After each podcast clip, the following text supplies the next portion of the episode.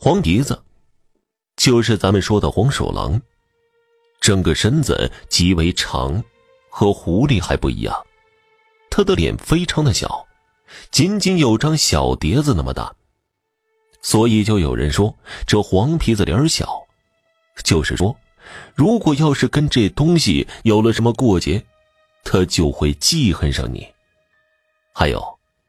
这东西经常夜晚进入农户的家中，将鸡给咬死，但是它不吃，只是通过鸡的喉管来吸食鸡的血液，所以有时候黄鼠狼确实让人恨之入骨。基本上被他搞过的鸡窝，十几只鸡也剩不下几只了，而且活下来的几只也很久都不下蛋。最要命的就是。关于得罪了上了点道行的黄皮子，他就会报复你。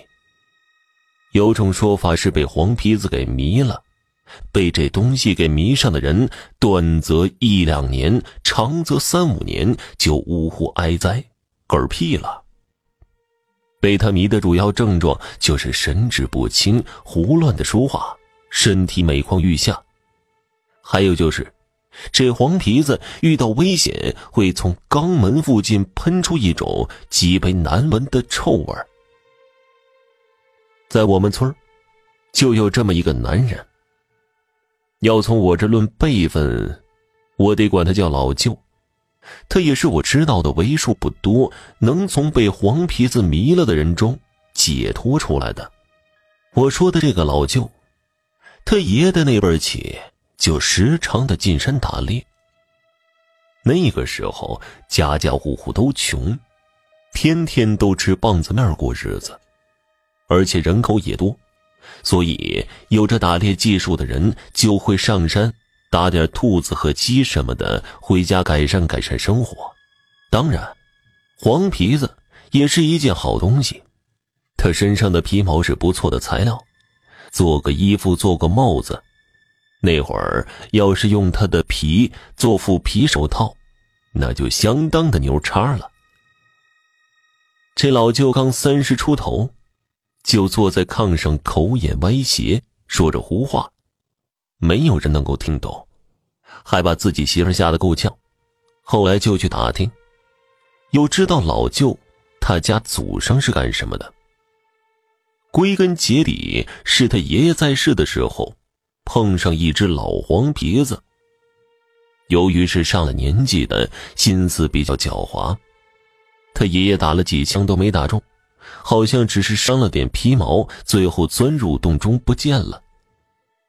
就是因为没有打死他，所以留下了祸根。老舅他爷爷还有他父亲都没活得太长远。他爷爷四十多岁就没了，他爸。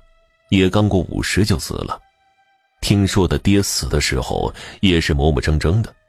老舅妈听老人们这么一说，心里就没了底儿了。难道这么年轻就要守了活寡不成？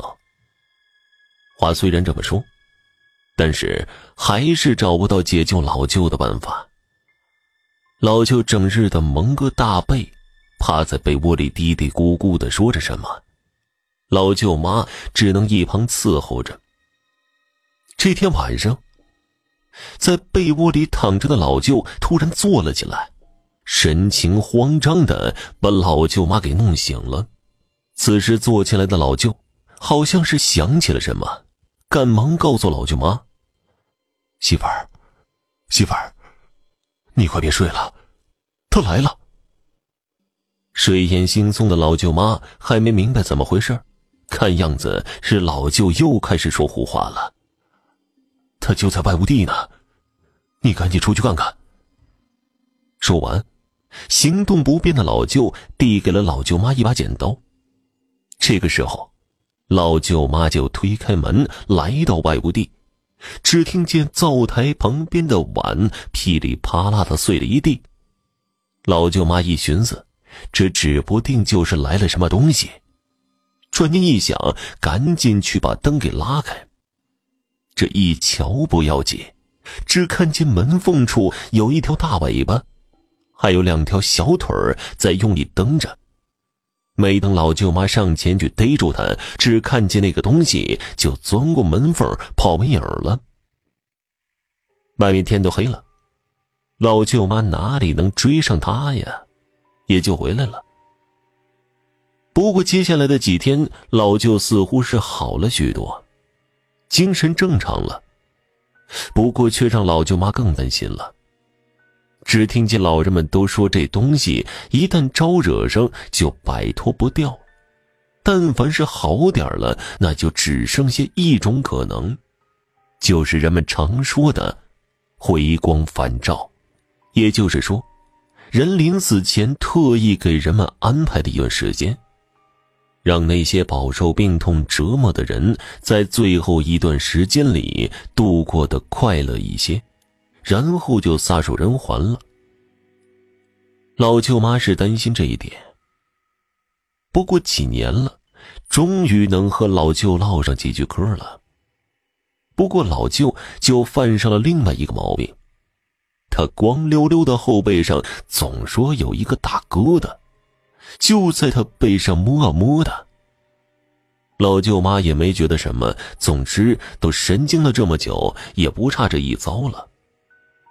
可是老舅呢，心里开始泛起嘀咕，就是这疙瘩，没想到上次把那只黄皮子赶走了，自己的精神恢复很多，脑子也变得好使了。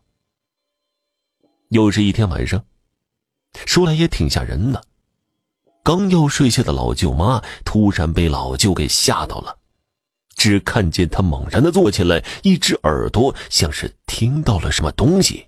闭着眼睛，里面的眼珠左右的转着。你快起来，他正拿咱们家的斧子呢。农村由于是烧柴的，斧子自然是少不了的。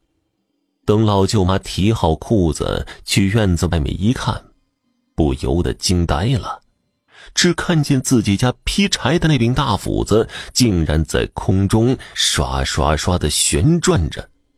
这么邪门的事儿，舅妈她是头一遭碰见，赶忙的回到屋子。老头子，老头子，这可咋办呢？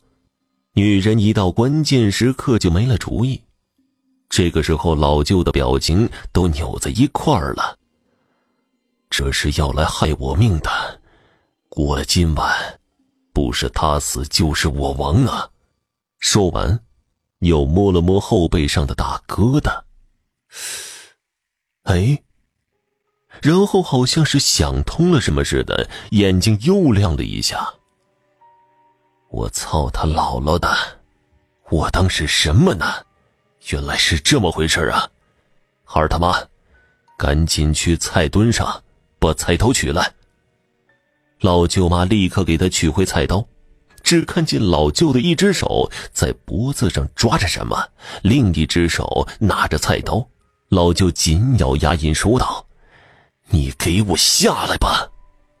只看见老舅光溜溜的后背上被那菜刀唰的一声，瞬间切下了一块鹅蛋大小的肉瘤。老舅把那块肉瘤扔在地上，只看见那东西还冒着黄烟，淌着黑水，像是有生命似的，竟然在地上抽动几下，化作一滩血水。原来迷住老舅的，就是这颗长在脖子后面的那颗肉瘤，也就是黄皮子给他弄上去的。此后的老舅终于过上了正常的生活。不过，对于他的故事，我也是从上辈人听过来的。虽然我也有许多地方没明白到底怎么回事但是。我想，那些奇奇怪怪的乡间传说流传的这么久，可能也就跟他那种解释不清，同时还很神秘的特性有关吧。还有就是说，大概这黄皮子再也不会去他那里闹了，黄皮子施的法被他给破了。